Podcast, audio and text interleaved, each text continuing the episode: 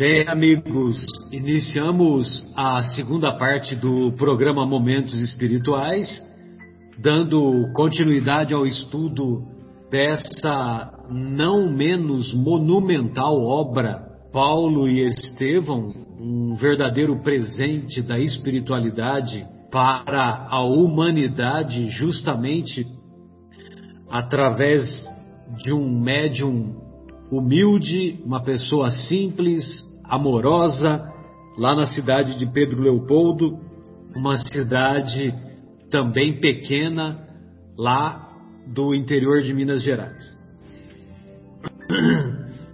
E nós estamos estudando o, o capítulo Primeiros Labores Apostólicos, que se encontra lá na segunda parte dessa obra. E como contextualizando né, os acontecimentos, é, nós nos recordamos que Saulo e Barnabé haviam se dirigido até a Igreja do Caminho em Jerusalém após aquela profecia de Ágabo dizendo que as perseguições dos judeus é, seriam aumentadas lá na igreja de, de Jerusalém, é, aos seguidores de Jesus, né, que agora passaram a ser conhecidos como cristãos, motivados pela, pela sugestão do Lucas, do médico Lucas, e mais tarde amigo e companheiro de, de Saulo. É, então, Saulo e Barnabé vão até Jerusalém levam a contribuição em dinheiro e, e lá eles, eles tomam conhecimento da perseguição que, perseguição que culminou com a morte de Tiago, o filho de Zebedeu, o Tiago, irmão de João Evangelista. E, e, e, e lá o Saulo e o Barnabé puderam constatar que as pregações na igreja do caminho estavam muito distorcidas, que Tiago, filho de Alfeu, para agradar os judeus, para fazer com que o trabalho pudesse ser levado adiante, ele havia, é, havia, havia tomado providências de tal maneira que a liberdade do evangelho havia se tornado muito restrita. E isso fez com que, com que Saulo e Barnabé não fossem, é, não, não permanecessem na igreja do caminho, porque Tiago nem os convidou, e certamente não os convidou, temendo a perseguição dos judeus lá em Jerusalém. E aí o Saulo e o Barnabé se dirigem à casa da Maria Marcos, né, que é irmã do Barnabé, e a Maria Marcos os recebe e, também pede que o seu filho, João Marcos, que mais tarde vai se tornar conhecido como o evangelista Marcos, né, que trouxe uma bela contribuição para o cristianismo primitivo, é, então, o, ela pede para que João Marcos seja levado junto com o tio e com Saulo para a igreja de Antioquia, para que ele pudesse se consolidar na formação dos ensinos de Jesus, para que ele pudesse amadurecer e trabalhar mais ativamente. No caminho de volta, Saulo e Barnabé, Saulo diz para Barnabé que ele volta profundamente é, entristecido e preocupado com os rumos, com os rumos dos ensinos de Jesus, que os ensinos de Jesus poderiam tomar, porque é, porque se não houvesse uma mudança, uma mudança nesse rumo, a, os judeus haveriam de fazer com que esses ensinos ficassem esquecidos, com que os ensinos de Jesus é, fossem, é, fossem diminuídos dia após dia, ano após ano, e, e essa mensagem ah, poderia sim, é, infelizmente, perder-se. Aí então Saulo, conversando com Barnabé, ele tem uma inspiração que ele mesmo admite que, que é uma inspiração do alto, de se levar é, a mensagem da Boa Nova, a mensagem do Evangelho, essa mensagem é, que, meu Deus, né, se no plano espiritual essa mensagem é estudada nas esferas superiores, e no dizer do Emmanuel, quando ele vai estudar essa mensagem em esferas superiores, quando ele volta para a esfera dele, ele se sente como um crocodilo. Imagine né, perder-se essa mensagem na, na história, na história da, da, da, humanidade. Evidentemente que Jesus, como, como governador planetário, é, saberia fazer com que, com que isso não fosse perdido.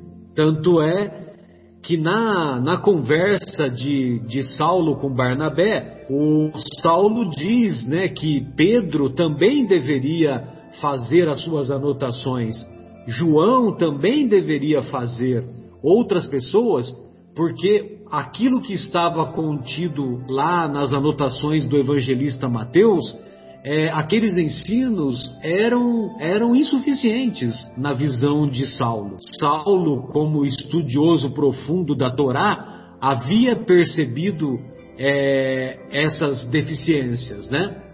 E é curiosamente assim se deu, né? Porque ah, o, o, o, evangelista Marcos ele, ele era sobrinho de Pedro também e então, o Evangelho de Marcos é basicamente um Evangelho de Pedro, né? Que Pedro passou muitos dos ensinamentos para Marcos.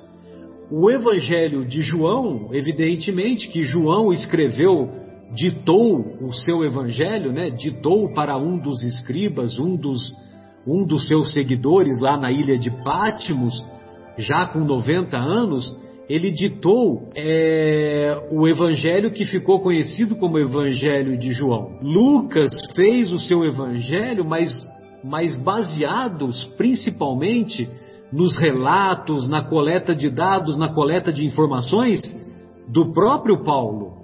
Então, quer dizer, o próprio Paulo também deu a sua contribuição para que esses quatro evangelhos chegassem até nós.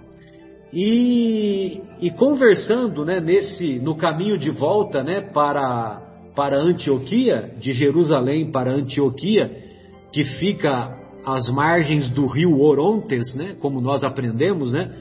Veja você que estudar as obras, as obras do, do, do Espiritismo não enriquece apenas o vocabulário, mas também enriquece os conhecimentos de história e de geografia, né? E aí então é, o, o, Barnabé ele pergunta para o Saulo, mas é, o que, mas como que nós vamos fazer? Como que nós vamos fazer esse serviço de divulgação, né? E o Saulo diz: Olha, eu pode contar comigo com a minha cooperação incondicional. Nosso plano seria desenvolvido na organização de missões abnegadas sem outro objetivo, sem outro objetivo que servir de forma absoluta a difusão da boa nova do Cristo. Olha só a tenacidade, a energia que esse homem impõe em sua fala. Então, ele, desde, desde o do início, né, que nós já percebemos isso lá no encontro de Saulo com, com Jesus às portas de Damasco, nós observamos esse pragmatismo, né? Esse, essa objetividade na sua, na sua caminhada, né? Então ele diz, né, que, que, ele, que ele diz em seguida para o Barnabé que, que nós deveríamos levar essas verdades aos gentios, a outras gentes, que não exclusivamente os judeus. E o Barnabé, ele, ele se lembra também que ele precisava re resolver questões pessoais na ilha de Chipre. E ele, e ele tensiona, é, ele tensiona então fazer essa primeira, essa primeira pregação lá na ilha de Chipre, onde ele precisava visitar alguns familiares. E aí, no, no diálogo em seguida, o, o, Barnabé pergunta assim: Olha, teus sacrifícios não serão pequenos. Ele diz para o Saulo: Você não teme as dificuldades imprevisíveis? Aí o Saulo responde com firmeza: Por que, se Deus não me permitiu a vida em família, foi para que me dedicasse exclusivamente ao seu serviço. Olha só a agudeza de observação desse homem, desse homem incomparável, né, que é Paulo de Tarso. Ele já percebe logo nos primeiros anos que que a possibilidade de ter vida em família não foi reservada para ele naquela existência e que, e que ele deveria colocar toda a sua energia a serviço daquele Cristo que estendeu mãos generosas para ele lá naquele encontro inesquecível de Damasco. Muito bem. Aí então, logo em seguida, ele tem uma, é, um pequeno diálogo com o João, porque ele estava desconfiado que o João não ia, João Marcos, né? Com o João Marcos, ele estava um pouco desconfiado que talvez o João Marcos não aguentasse o tranco dos sacrifícios, né? Da, da viagem que eles tensionavam fazer. E, e nessa, nesse diálogo, o Saulo pergunta para o João Marcos: e se houver muitos obstáculos? O João, o João Marcos responde, convicto, saberei vencê-los.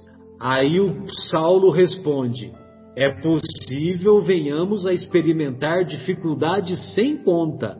Se o Cristo, que era sem pecado, encontrou uma cruz entre apodos e flagelos, quando ensinava as verdades de Deus, que não, deve, que não devemos esperar em nossa condição de almas frágeis e indigentes. Poxa vida, né? Para nós outros que tensionamos é, difundir esses ensinos, mesmo que seja aqui pela, pelo, pelo, pelo, pelas possibilidades que a internet propicia no nosso mundo moderno, né? Se, mesmo, se nós tensionamos fazer essa difusão e não temos coragem de vivenciar pequenos sacrifícios, seja em casa, seja na vivência do grupo, do grupamento espírita em que nos encontramos, seja é, no trabalho, seja nas escolas, nas ruas, nas construções, se nós não tivermos esse mínimo espírito de sacrifício, e de, e de mais alta compreensão, meu Deus, né? Que será de nós, né? Se Jesus fez o que fez e recebeu como prêmio a cruz, nós vamos esperar o que? Só confete e serpentina? Tenha santa paciência, né? Na, nós já não estamos mais com esse, com esse pensamento infantil. Bom, aí o João Marcos responde, né? Hei de encontrar forças necessárias. Muito bem. Aí, os, finalmente, o, o nosso querido Saulo, o Barnabé e o João Marcos, eles chegam lá na igreja de Antioquia e, e, lógico que assim que teve a primeira reunião lá na igreja, o Barnabé ele expôs a ideia ele expôs essa ideia de difundir os ensinos de Jesus para outros grupamentos. Evidentemente, como em todo, como em toda convivência, quando estamos num, num grupo, num grupo de amigos, num grupo de uma assembleia, seja no trabalho, seja na escola, seja onde nos encontramos, é, sempre tem aqueles que colocam obstáculos, sempre tem aqueles que torcem o nariz, que impõem dificuldades, né?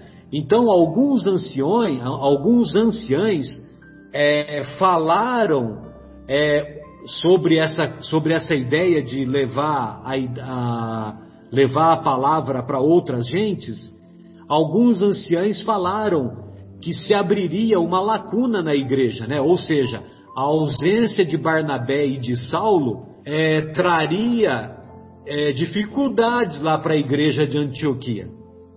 E o.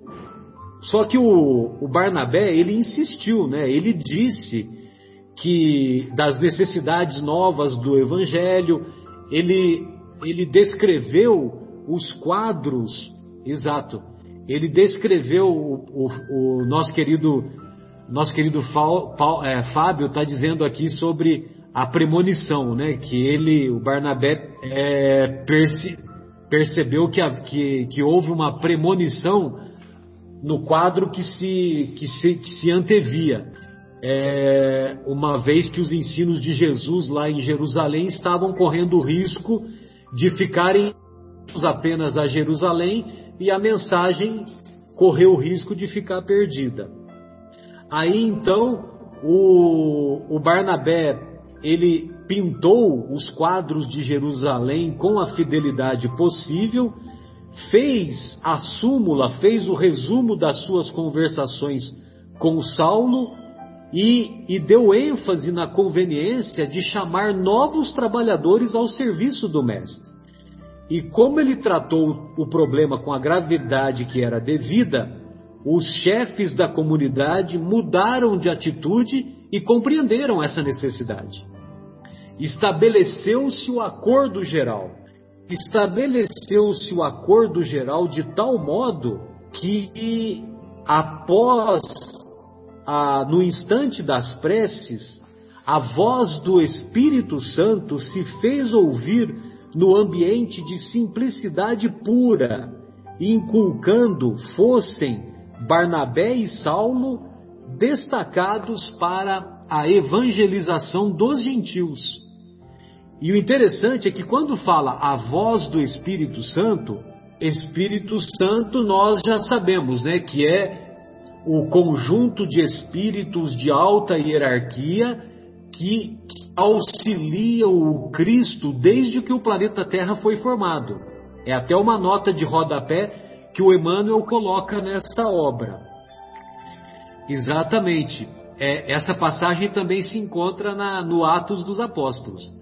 Mas esse fenômeno, Fábio, Mauro, Marcos e amigos, é, esse fenômeno é um fenômeno de voz direta.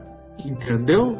Quando ele fala a voz do, do Espírito Santo se fez ouvir, é porque aquela comunidade, como nós vimos em capítulos anteriores, a igreja de Antioquia, ela assumiu, ela assumiu tal grandeza que a fraternidade reinante propiciava que esses fenômenos fossem é, permitidos pela espiritualidade superior.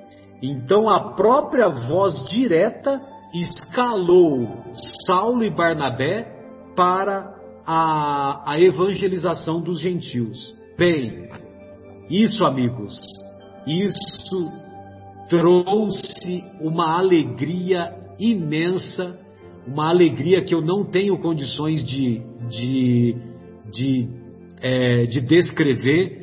Talvez, talvez quando ah, quando eu falei para minha mãe que eu entrei na faculdade, quando os meus filhos nasceram, quando, enfim, os momentos assim mais que, nos, que, que foram motivos de mais alegria para cada um de nós, talvez seja uma centésima parte da alegria que o Saulo descreve nessas que o Emmanuel descreve que o Saulo sentiu nessas, nesses parágrafos que eu vou permitir é, que eu vou pedir permissão para que vocês permitam que eu leia é, é para preservar as palavras que o Emmanuel coloca.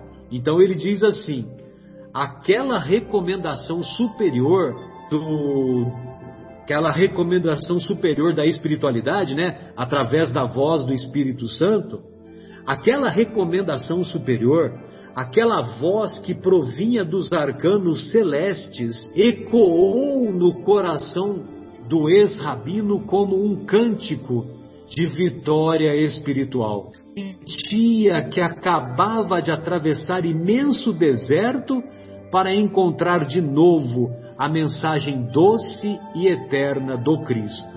Por conquistar a dignidade espiritual, só experimentara padecimentos desde a cegueira dolorosa de Damasco. Ansiara por Jesus, tivera sede, abra... sede abrasadora e terrível, pedira em vão a compreensão dos amigos, inutilmente buscara o terno aconchego da família. Agora, porém, que a palavra mais alta o chamava ao serviço, deixava-se empolgar por júbilos infinitos. Era o sinal de que havia sido considerado digno dos esforços confiados aos discípulos. Refletindo com as, como as dores passadas lhe pareciam pequeninas e infantis, comparadas à alegria imensa que lhe inundava a alma, Saulo de Tarso chorou copiosamente experimentando maravilhosas sensações.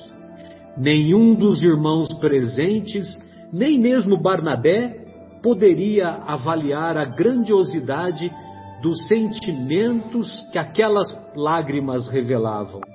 Tomado de profunda emoção, o ex-doutor da lei reconhecia que Jesus se dignava de aceitar suas oferendas suas obilatas de boa vontade, suas lutas e sacrifícios. O mestre chamava-o e, para responder ao apelo, iria aos confins do mundo. Não é assim que a gente se sente quando a gente tem uma alegria imensa? Não, agora eu vou aos confins do mundo, né? Não quero saber. Bem, amigos, então essa era a minha primeira parte e eu gostaria de ouvir o nosso querido Marcos, o que o nosso querido Marcos reservou na, na continuidade aí dos, dos acontecimentos. Marcos, por favor. Bom, Marcelo, obrigado. Obrigado a todos pela oportunidade. É, Marcelo, obrigado por ter falado essa parte também, né, na sequência. É lindo realmente porque aí demonstra a, a transição né, do novo Saulo ou do, a transição do Saulo para o Paulo. Né, eu não vou assim antecipar a história, mas está prestes a acontecer a conversão do nome, né? Mas ele ali, né, como citou o Fábio até no intervalo, né, estava recebendo, né, Fábio, a matrícula. É o seguinte, está aqui o seu certificado. Você já está habilitado e agora eu te convoco né, a, a, a trabalhar. Segue em frente, você sabe o que fazer. Então, sim, você já está formado. E, e vá agora né, é, aos gentios, aqueles que não, não conhecem os meus ensinamentos.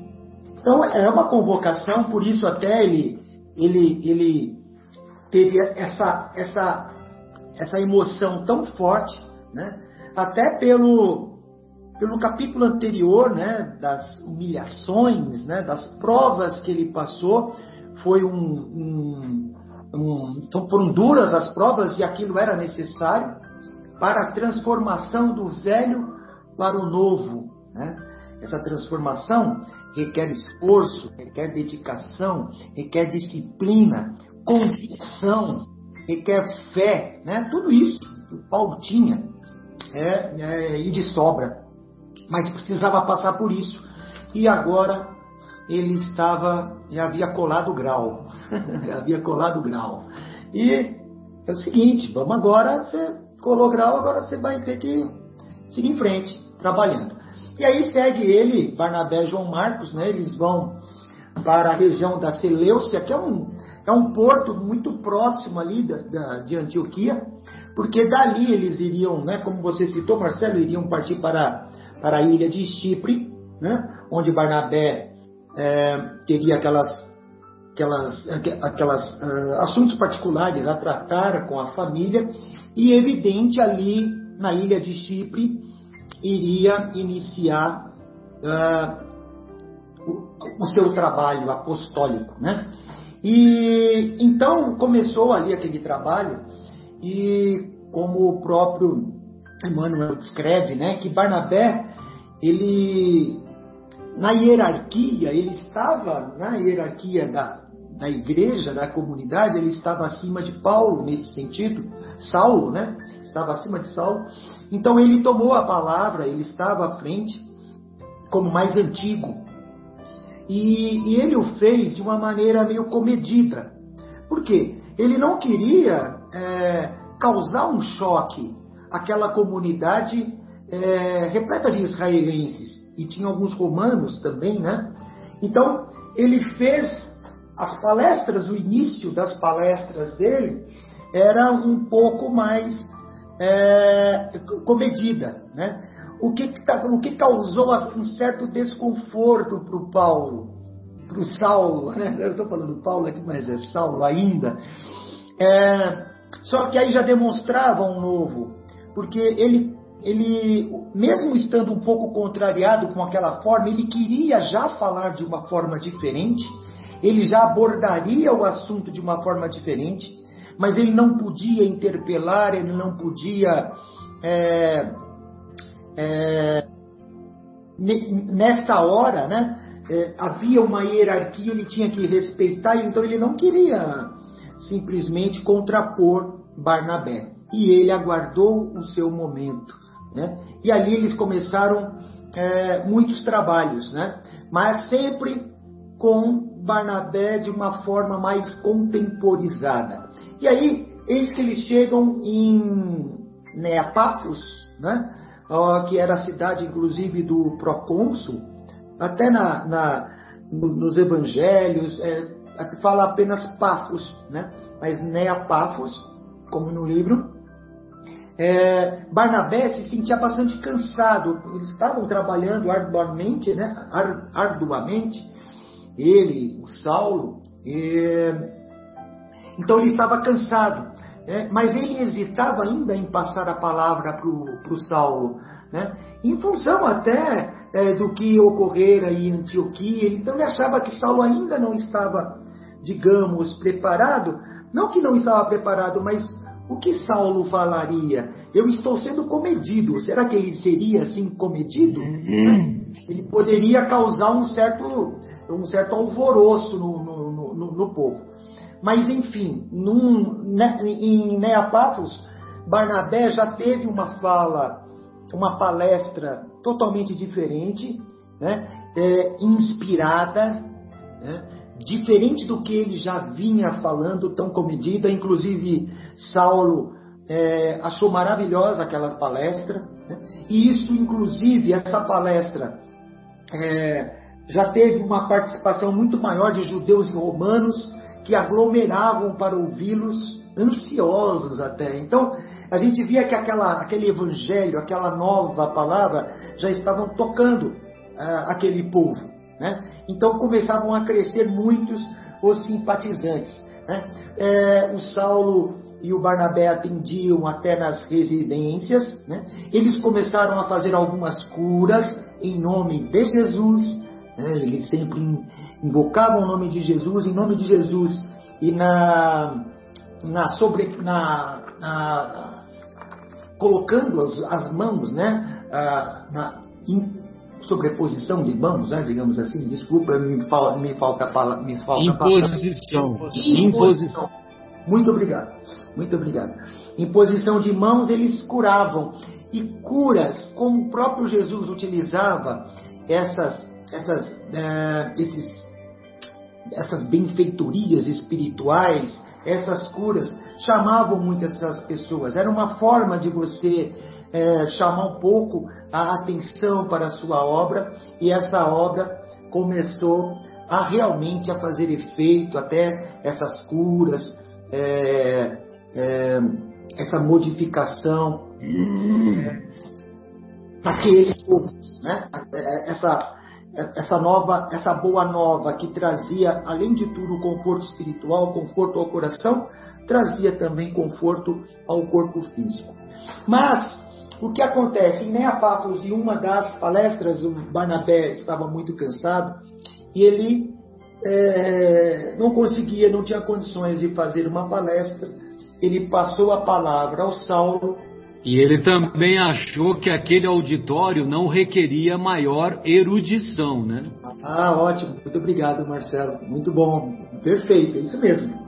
Que não, não havia tanto risco, né? Assim. Exato. não havia tanto risco. E, e aí o que acontece? Né? Ali, né, ele, ele ah, o Saulo fez uma palestra inspirada, né? é, com uma nova luz descrita né, por Emmanuel como uma nova luz. Olha que interessante, né? É, que fez, né, ele, é, ele, ele, passava os ensinamentos. Primeiro que ele, o, o, Barnabé ficou maravilhado com aquilo tudo, que não, até não esperava que de, de tão grande, é, tão grande luz, né, tão grande aquelas palavras inspiradas de Paulo, de Saulo. E é, de uma tal forma que Barnabé pensava que, é, que a, a, daquela forma como Saulo estava apresentando os ensinamentos do Cristo, que, que é, era, era tão perfeita que ele falava como, como alguém que houvesse convivido com o Mestre e, e ainda mais, por longos anos, né? Então, é, via-se ali que Saulo estava em alinhamento, alinhamento é, espiritual com as ideias é, do Cristo, ou a, com as leituras do, do, do, dos escritos de Levi, estavam perfeitos, né? Além de tudo, Saulo complementava com os seus sentimentos.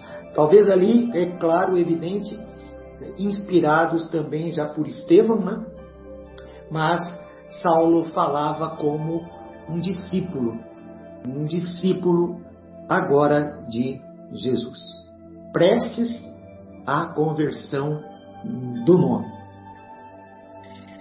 dia e noite, né? Esse parágrafo termina, né? Dia e noite havia operários e estudiosos copiando as anotações de Levi, as anotações de Mateus. Uhum. Então, ele tocou de maneira tão profunda as pessoas que, que, que assistiam às palestras dele, né?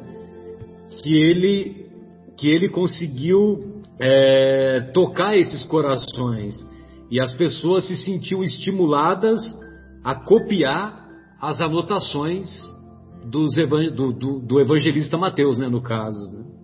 Perfeito. Marcelo, muito bem. Muito bem observado. Coisas que nós fazemos hoje, claro, com uma tecnologia maior, é nós vamos numa palestra do Divaldo, né?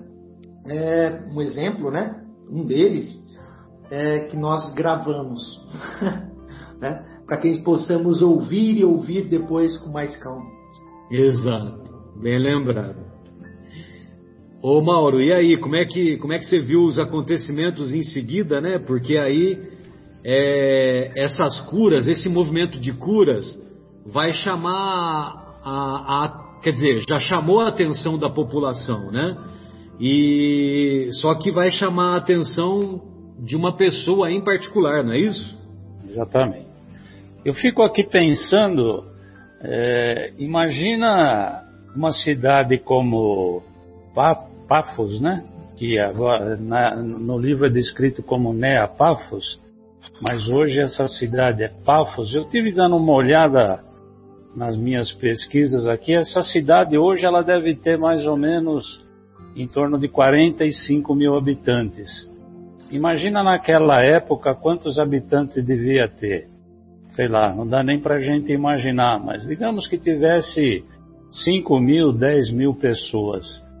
Essa notícia do, do que esse trio estava fazendo deve ter corrido assim como um rastilho de pólvora, né? Todo mundo falando, olha aqueles três homens lá que falam em nome do Cristo, estão curando um monte de gente, está resolvendo o problema, está fazendo coisas impressionantes. A notícia correu muito rápido, né?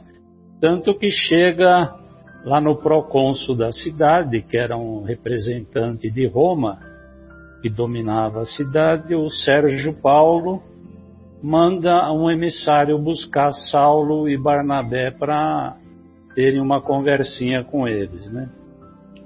Então eu fico imaginando também o que deve ter passado na cabeça do Barnabé e do Saulo. Meu Deus do céu, o que será que esse representante de Roma vai nos chamar? Qual será a sua intenção? E nesse momento o, na, na, nas perquirições que eles fazem, o que será que Sérgio Ramos quer com a gente, Sérgio Paulo quer com a gente?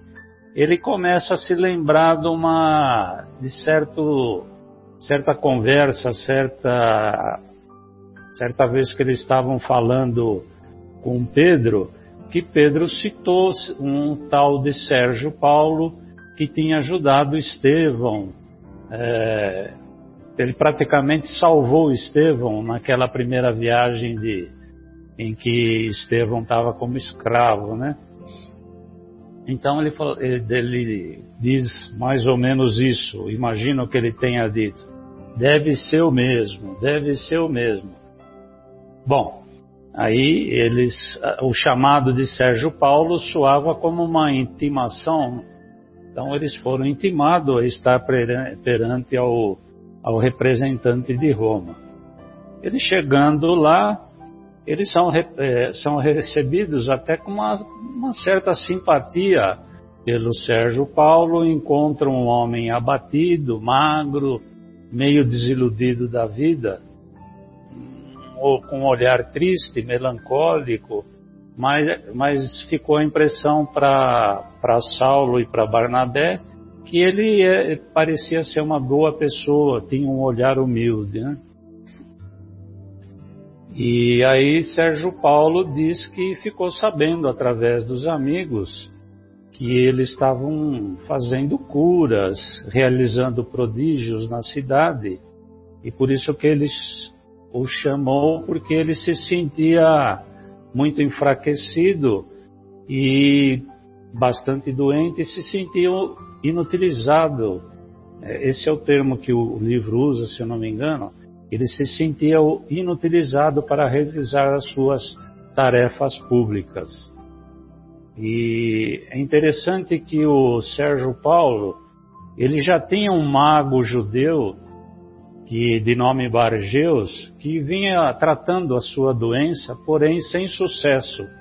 Então por isso que ele chama o Barnabé e o Saulo para que esses pudessem lhe ajudar. E nesse momento o Sérgio Paulo ainda apresenta o Bargeus para eles, né? Aí eu fico imaginando também como esse Bargeus se sentiu de certa forma humilhado, né? Por ele se considerava uh, o livro ainda cita isso como, for, como eles eram os representantes da ciência na época. Bargeu se considerava um cientista. E... Não é Bar Jesus, o, o Mauro? Eu tenho Não é como... Bar Jesus? Bar Jesus? É, porque na, no, no, livro aqui que eu tenho, né, a não ser que você tenha uma outra edição que, que eu não conheça. No livro é Bar, é Bar Jesus, né? Agora, eu não sei se tem essa referência lá no, no Atos dos Apóstolos, eu não cheguei nessa parte lá, né? E, e se, se, tem isso no, no, é, no você... Atos dos Apóstolos, eu desconheço. Né? Não, você tem razão. Eu que estou. Eu é. estou enganado, é Bar Jesus mesmo. É, então, porque, ó, por exemplo, Simão Bar Jonas, Simão, filho de Jonas. Então, Bar Jesus é filho de Jesus, mas é, é outro Jesus, viu? Não vai pensar que é aquele. É. Mas você tem razão, não, eu estou falando Bargeus, mas não é Bargeus, não, é Bar Jesus. É, legal, obrigado. Inclusive, essa passagem está no Ato dos Apóstolos, né, no capítulo 13, fala ah, desse tá encontro. Está no capítulo 13, nos versículos de 6 a 10. Tá, dizer, vai, vai, além do 10, mas essa certo. parte que eu estou falando desse encontro está no capítulo 13, 6 a 10. E, e, lá no Ato dos Apóstolos é que eu estou sem, sem o Evangelho, sem o Evangelho aqui no momento, mas eles falam de Bar Jesus e depois eles usam outro nome também. Elimas. Elimas. É. E acho que é isso mesmo. Então é, é interessante que eles usam dois nomes, Bar Jesus e, e o Elimas. Bom, enfim, eu, eu imagino como deve ter ficado enciumado e com raiva o Bar Jesus, tendo duas pessoas da igreja do caminho, né, que eles chamavam ainda na época que já estava mudando para cristianismo, né? E, e, ele fica com muita raiva em ver que o Sérgio Paulo estava chamando o auxílio de duas outras pessoas. E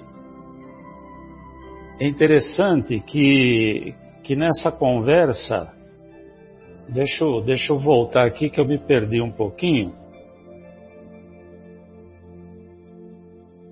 Bom, é, é ele diz que. Ah, agora, agora eu voltei aqui, voltei ao ar.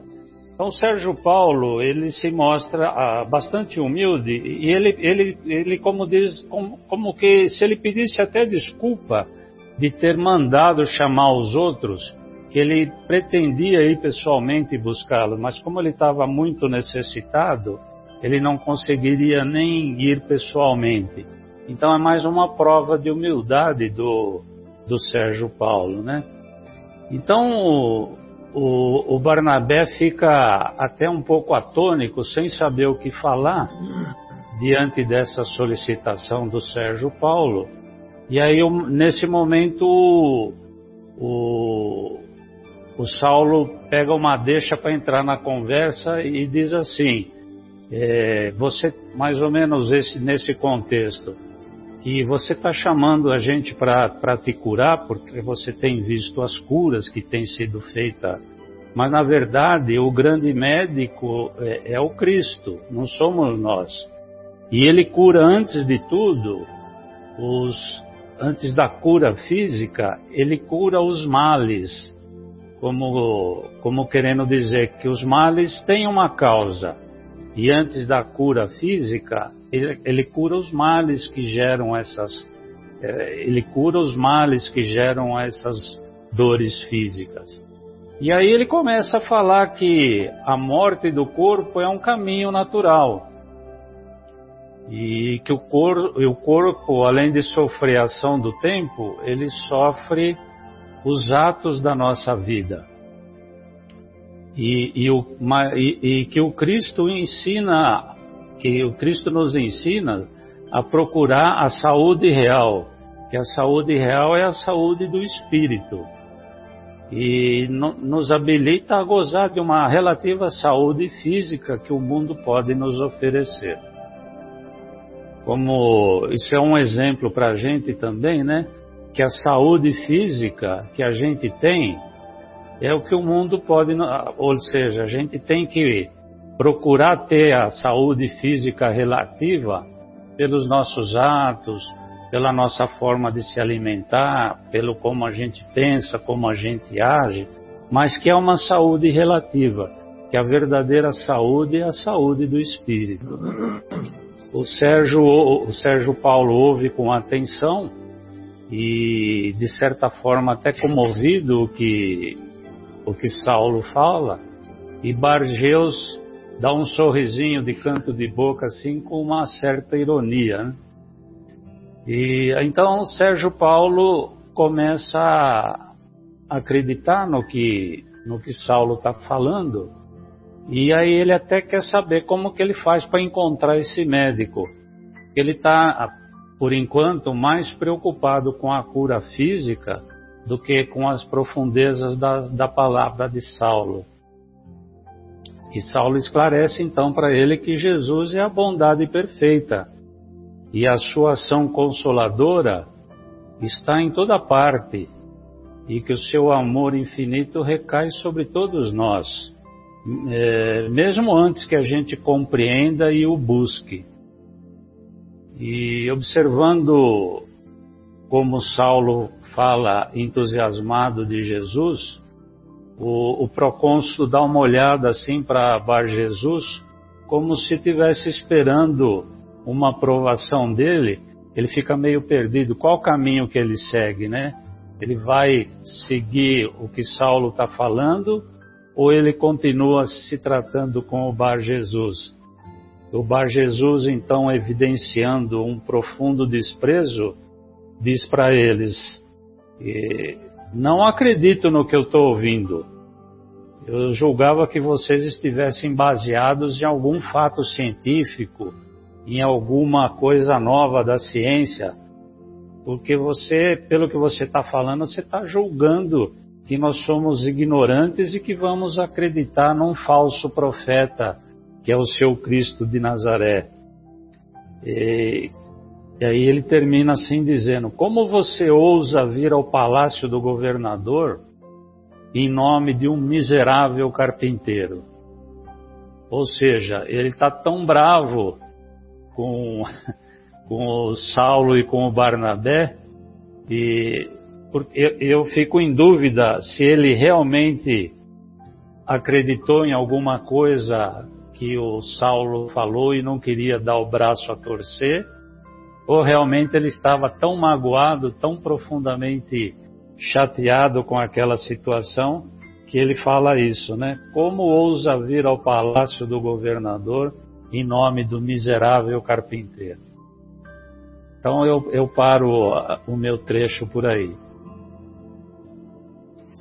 Perfeito. É. E só assim como uma, uma lembrança do que agora há pouco você falou, da, da saúde espiritual, né? É, que o, o, Saulo vem trazer, a, vem falar sobre Jesus, porque Jesus, é, curando os males do espírito, ele traz esse conceito de saúde espiritual. É, uma vez que o corpo é perecível, né? E o Emmanuel tem um pensamento que eu, eu tenho uma profunda admiração, que ele diz assim, que saúde, a definição de saúde, né? Uma definição mais ampla, não definição da Organização Mundial de Saúde. Saúde é a perfeita harmonia da alma. Se a gente for ver lá a definição de saúde na Organização Mundial de Saúde, nós vamos encontrar que saúde é o bem-estar físico, mental social e, e psicológico. Alguns colocam espiritual também, mas é, eles param na, na, parte psicológica. Então, é, saúde não é ausência de doença. Saúde é uma definição mais ampla. E o Emmanuel, ele sintetiza com maestria, né? Saúde é a perfeita harmonia da alma. Perfeito. Bem, aí então, nesse diálogo né, que, o, que o Bar Jesus já, já colocou é, já colocou pro, pro Saulo que, que ele desprezava os ensinos de, de Jesus, que ele conhecia e desprezava, aí o Saulo, uh, como ele está lá diante do procônsul, e ele está lá tentando convencer o procônsul a, a, a essa nova ordem de ideias, né? A essa nova ordem de ideias. E o, e o procônsul, ele continua assim meio em cima do muro, né? Como obter uma prova concreta de vossa afirma, afirmativa? se não entendo o Messias de que sois mensageiros, como saber se sua assistência me influenciou algum dia?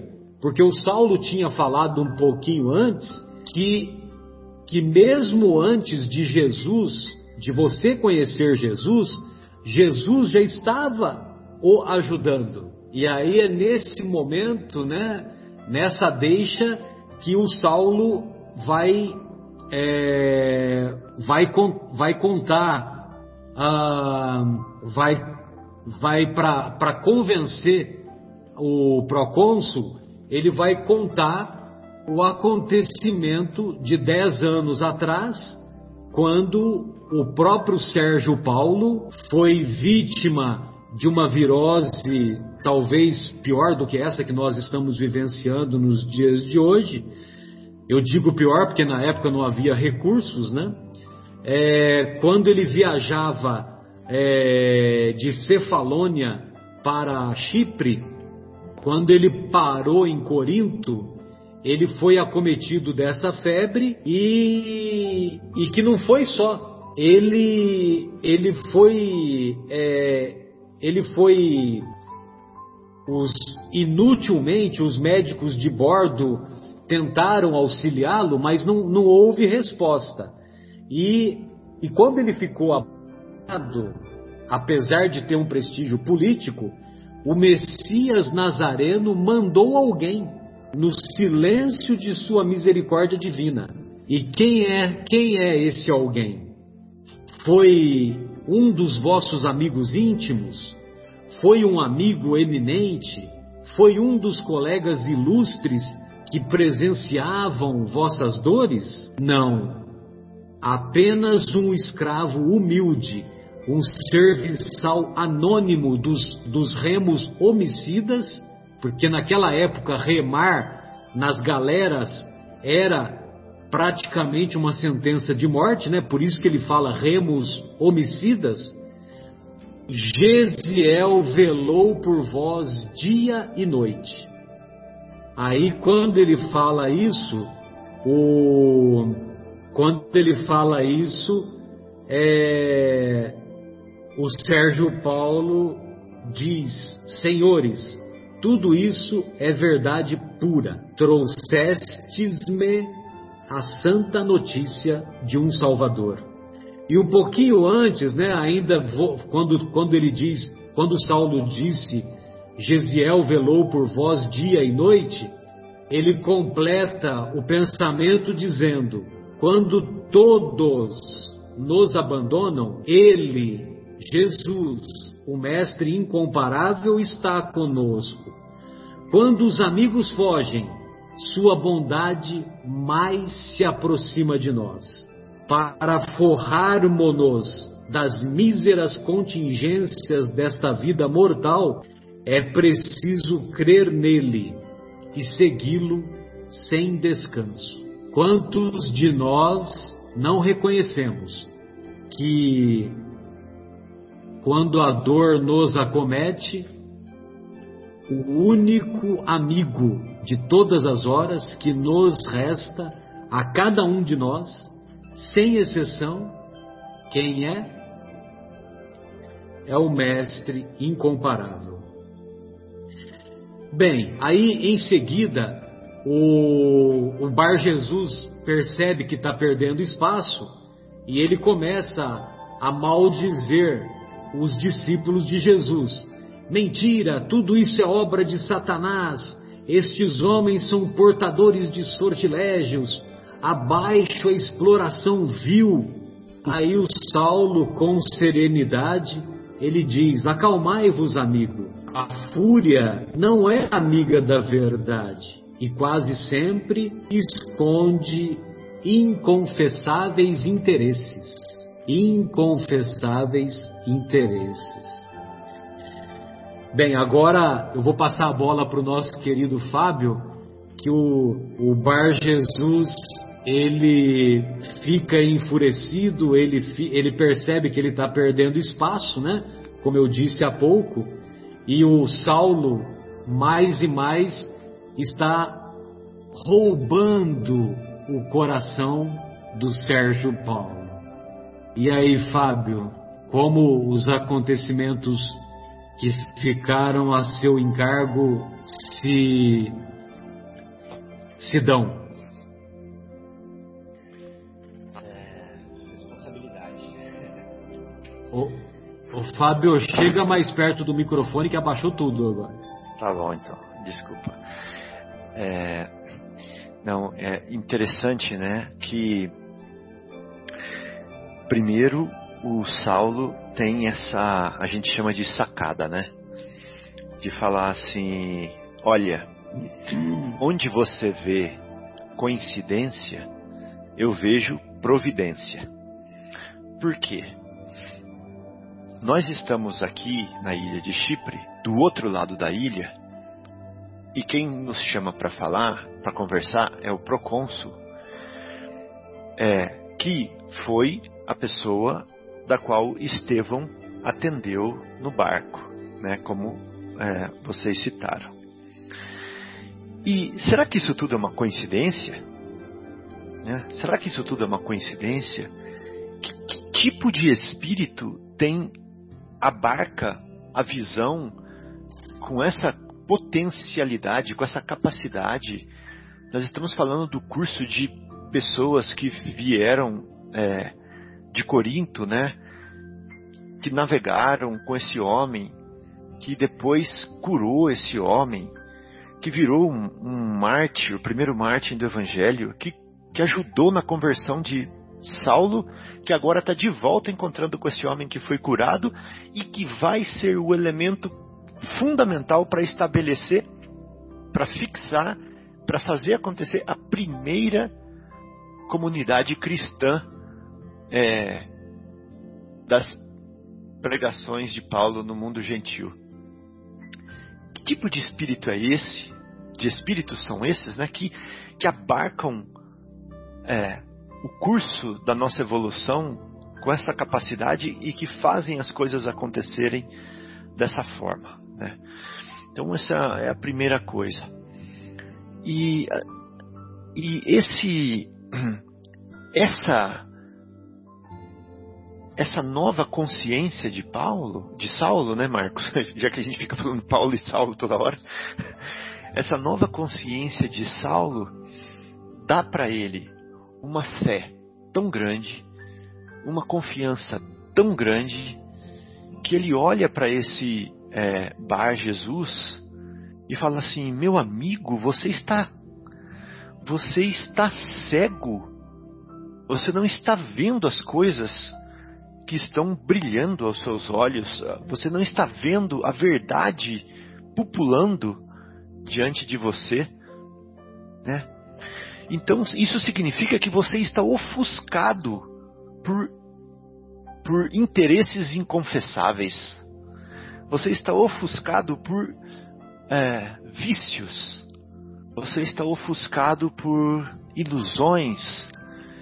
E só vai ter uma forma de você é, dessa, dessa claridade ou desse é, ofuscamento desaparecer dos seus olhos. É preciso que você deixe de ver. É preciso que você deixe de ter olhos para essas coisas do mundo. Então, é preferível que a partir de agora você não veja mais com os olhos físicos, para você começar a ver finalmente com os olhos do espírito. Agora você vai mudar o seu foco.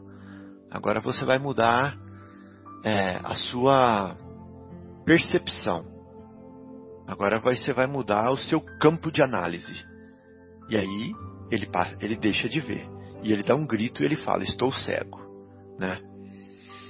E realmente, depois desse episódio, eles é, meditam, eles é, ref, refletem eles é, consolam é, os que estão presentes, né? É, Saulo consolando Barnabé, consolando, é claro que inspirados, né? Pelos espíritos superiores que os que coordenavam essas atividades, até que depois esse próprio Bar Jonas muda o seu diapasão muda sua vibração, muda sua percepção, seu entendimento, e aí eles restabelecem a visão dele. Né? Bom, mas aí no meio aconteceu, teve uma frase que me chamou muito, muito a atenção, que fala assim, ó. É, Embalde o procônsul tentava dissuadir o judeu de continuar na requesta, na requesta e naquele diapasão. Barnabé, por sua vez, confiando muito mais nos poderes espirituais do amigo, acompanhava o discrime sem ocultar admira, agora que vem a frase, admiração pelos infinitos recursos que o missionário tarsense estava revelando. É, essa frase me chamou a atenção por causa de duas palavras: infinitos recursos. Nossa, por que será que ele usou essa palavra, infinitos recursos, que o missionário tarsense revelava? É, porque Saulo começou a beber diretamente na fonte infinita. Né? A consciência de Saulo se abriu e se conectou diretamente com a fonte, que é Deus. Né? E a partir disso, de, desse momento que você se de que você bebe diretamente na fonte, você faz é, você tem recursos infinitos nas suas, nas suas mãos.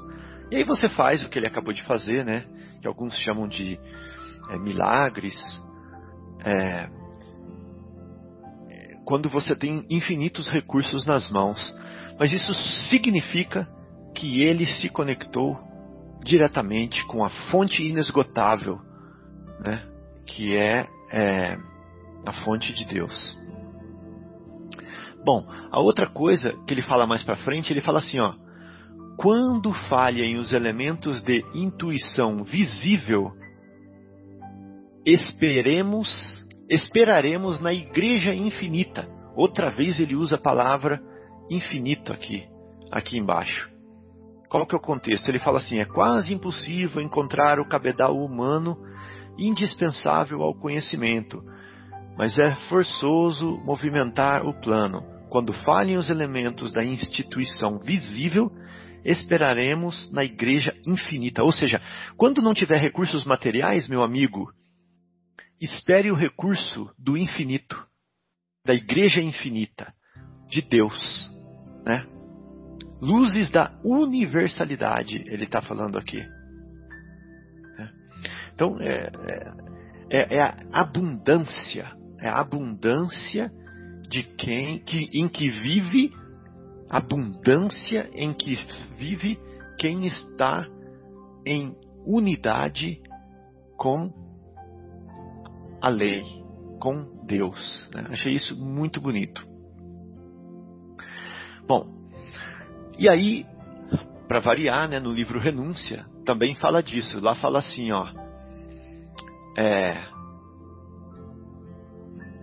estou certo, isso aqui é a pessoa que vai reencarnar, ele fala assim, ó, nos braços de Alcione, estou certo de que terei crises semelhantes a essa que estou tendo agora antes de reencarnar, né? uma crise parecida com a da morte, estou certo de que terei crises semelhantes na Terra ou noutros planos, até que me liberte da morte do pecado.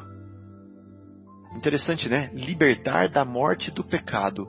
Um dia encontra, encontrarei a ressurreição eterna, a harmonia sem fim então, outra vez a palavra sem fim, ou seja, infinito, harmonia sem fim, um dia nós vamos encontrar então, tá gente? E a ressurreição eterna. Eterno também é sem fim, né? Ou seja, quando o nosso espírito vai se despertar para a realidade imutável, para a realidade total, para a realidade absoluta ou para a harmonia sem fim, que é a mesma coisa que a igreja infinita, que é a mesma coisa dos recursos infinitos. Quando isso vai acontecer? quando nos libertarmos da morte no pecado. Por enquanto, é, desculpa é, ter que falar isso abertamente aqui, mas nós estamos mortos no pecado nesse momento. E o que significa isso? Nós estamos ainda iludidos pelo nosso ego, iludidos pelo nosso orgulho, e nós ainda estamos afastados de Deus. Quando nós estamos afastados de Deus, nós estamos deformados. Nós estamos fora da sua imagem, não mais semelhantes a Ele. Somos como o galho da videira que se desprendeu da videira e estamos secos, mortos no pecado. É, é isso que quer dizer. Quando nós nos libertarmos dessa morte simbólica do pecado, ou seja, voltarmos a nos alimentarmos da árvore da vida, que é a árvore que deveria estar no centro do jardim, nós então vamos ter a ressurreição eterna, a harmonia sem fim, vamos conviver na igreja infinita e vamos ter infinitos recursos. Muito bom, né? Então, essa era uma pequena é, reflexão. E a outra reflexão aqui é a seguinte: é, ele fala assim para o Bar Jesus: a visão do corpo fechar-se-vos-á, para que possais divisar a verdade em espírito. Gente, o que significa essa frase? A visão do corpo fechar-se-vos-á, para que possais divisar a verdade do espírito. Será que a visão do corpo não nos deixa ver a verdade do espírito? A verdade em espírito? Será que aquele sorvete delicioso de cinco bolas, uma de chocolate, uma de amendoim, uma de morango, uma de pistache, uma de flocos, não me deixa divisar a verdade em espírito? E a de groselha? e a de groselha, vitaminada Milani, ela não me deixa divisar a verdade em espírito? Será que aquele carrão novo, brilhando, aquele anel de diamante, não me deixa divisar a verdade do espírito? Será que aquela viagem. É, ou será que aquele é, trabalho que eu tanto. É, é, que me coloca tanto em evidência? Ou será que é, essa posição de poder, será que ela me impede de divisar a verdade do Espírito? Bom, se for Jesus nessas condições, não. Né? Mas como somos nós, e nós somos que nem o meu filho Lucas, quando vai comer iogurte, ele começa a comer iogurte pela boca, mas termina comendo pela orelha, pelo olho, pelo nariz. Então, eu acho que nós, quando nós estamos comendo esse sorvete, nós como estamos nesse cargo de poder, nós quando estamos buscando é, uma situação é, material de destaque qualquer, nós fazemos igual o Lucas, né? E ao invés de comer só pela boca, nós comemos pela orelha, pelo nariz, pelo cabelo, pela roupa. e é por isso que isso é, ofusca a nossa visão, né? Porque a gente fica realmente muito, muito emaranhado é, nos, na degustação dos prazeres materiais, na ilusão, né, nos ídolos que nós mesmos construímos, e aí sim nós nos, nos perdemos. Então, aí sabe o que acontece? Para a gente aprender a ter esperança, já que as ilusões materiais não deixam a gente ter esperança, você sabe o que, que a escola divina é forçada a fazer com a gente? Colocar a gente numa situação de desespero. Aí você vai ter que correr atrás da esperança. Então, já que você, na escola divina e com todas essas, se perdendo nessas ilusões, você não consegue desenvolver a coragem, sabe o que a escola divina faz? Ela te coloca numa situação de medo. E aí você vai ter que correr atrás para você desenvolver a coragem. Então, sabe o que a escola divina faz quando você não valoriza as coisas? Ela te coloca numa situação de perda. Né? Por isso que o Bar Jonas perdeu a visão material, porque ele não estava tendo visão espiritual. Bar Jesus. E, é o Bar, Bar Jonas. Agora eu estou inventando outro nome, viu, Mauro? Nós estamos... Nós estamos. Que bar é esse? É então, multinome. É multinome. ah, então, daqui a pouco eu estou falando Barnabé. Bom, então, aí, é, aí eu vi o miudinho, Marcelo, que o Aloysio Elias falou uma coisa. Ele falou assim: quando aquele pai não dá valor no nascimento do filho, ele vai aprender a dar valor na perda do filho. Achei assim, falei, nossa senhora, é muito forte. É forte, é muito essa, forte. É, é, forte. Então, um exemplo, né? Um exemplo. É, então, nós, isso não significa que todo pai que perde filho é porque não dava valor no filho, tá? Não tem nada a ver uma coisa com outra.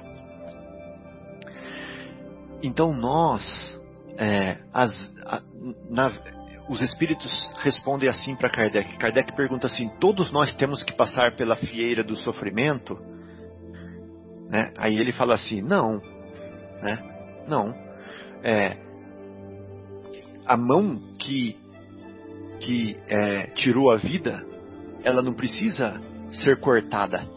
Ela pode entregar flores, não é verdade? E aí ela vai aprender também. Então, nós temos a oportunidade de aprender a esperança sem ser obrigados a viver a desesperança. Nós temos a oportunidade de aprender coragem sem, sem termos que passar pelo medo, a perda sem termos que passar pelo desvalor. Mas somos nós que, é, na morte do pecado, né? Somos nós que, com a visão fechada por causa das, das ilusões materiais, é, nos vemos tão incrustados, tão incrustados na matéria, que a força para nos retirar daí tem que ser maior. E aí vem medo, vem a perda, vem a desesperança, essas coisas que são forças incoercíveis até que você dobre o joelho, né? Até que você dobre o joelho e realmente é, e realmente volte para o caminho, né? para o caminho correto, volte para o alvo, saia do pecado e volte a ser a semelhança é, é, de Deus, a imagem de Deus. Bom, uma outra coisa interessante é que no o, o ato dos apóstolos ele menciona ele menciona bem claramente que o, esse episódio com o Bar Jesus né, ele menciona, ou seja, esse milagre que Saulo fez, né, de deixá-lo sem a visão, mas ele não menciona uma coisa que eu achei muito importante, o Atos dos Apóstolos, que aí em Neapafos se estabelece então a primeira comunidade cristã com a ajuda desse Sérgio Paulo, né? Sérgio Paulo. E eu acho isso um fato marcante que o Paulo Estevão nos coloca, mas que não está no Atos dos Apóstolos. Né? E aí, para terminar, é, depois que, é, que eles restabelecem a visão do, do, não é do Bar Jonas, é do Bar Jesus, eles é, têm uma conversa final com o Sérgio Paulo, procônsul, e o Sérgio Paulo fala assim: tá bom, é isso que vocês querem? Então nós vamos estabelecer uma igreja aqui, nós vamos estabelecer uma comunidade aqui e vocês têm o meu apoio. Aí eles vão é, de volta para a hospedaria e lá o Barnabé fala assim: Saulo, o que, que, é isso, meu amigo? Quem é esse que eu acabei de conhecer? Né? É, da onde que surgiu tudo isso? Né? É, você já pensou numa coisa? Para mim, esse foi o episódio mais interessante que aconteceu na sua vida até agora, né? Eu acho até que você nasceu de novo. Eu tô vendo uma outra pessoa aí. Ele fala pro pro Saulo. Eu tô vendo uma outra pessoa. Tenho Qual para foi mim o tema da, da primeira parte? renascer. Exatamente. Tenho para mim que hoje é o dia maior da tua existência. Tua palavra tinha um timbre sagrado e diferente. Anima-te agora, o dom das profecias. Uma nova alma você tem aí dentro de você agora. Né? Um novo dom. Nasceu uma nova pessoa que bate com a primeira parte, como sempre. Já nem, já nem é mais é, já, é, novidade, né, Marcelo? Bom, aí ele faz uma pergunta que vai acabar aqui a, a minha exposição, a minha pequena, meu pequeno comentário aqui. Quando Ananias te batizou, Saulo, não chegou a sugerir a mudança do teu nome? Ele faz essa pergunta. E a minha parte acaba aqui. E aí fica isso para o próximo para o próximo é, episódio, né, que nós vamos estudar no próximo programa. Então ele, ele lança a pergunta: Ele te batizou, mas ele não trocou o seu nome? então é isso. Muito bem, amigos. Muito obrigado pelas, pelas colaborações de todos. E a gente retorna na próxima semana, se Deus quiser. Um grande abraço a todos. Marcelo, Pois não? eu só queria colocar aqui também, complementando o, o, o Fabinho, o, o, o episódio que ele é, fala pro, pro Bar Jesus e o, o, o faz cego, achei muito interessante que ele fala assim, como vós também já vivi nas trevas. Né? E no instante do meu encontro pessoal com o Messias, foi necessário que as trevas se adentrassem no meu espírito, a fim de que a luz ressurgisse mais brilhante. Aí ele complementa assim: tereis igualmente este benefício. Olha, benefício. Benefício. Benefício. Você vai ficar cego, mas você vai enxergar, depois desse evento, você vai ver um outro lado. Então é um benefício. Olha que interessante. Obrigado, viu? Maravilha, obrigado eu. Pessoal, então é, Pois é. nós nos despedimos e esperamos nos encontrar no próximo programa. Um grande abraço a todos. Thank you.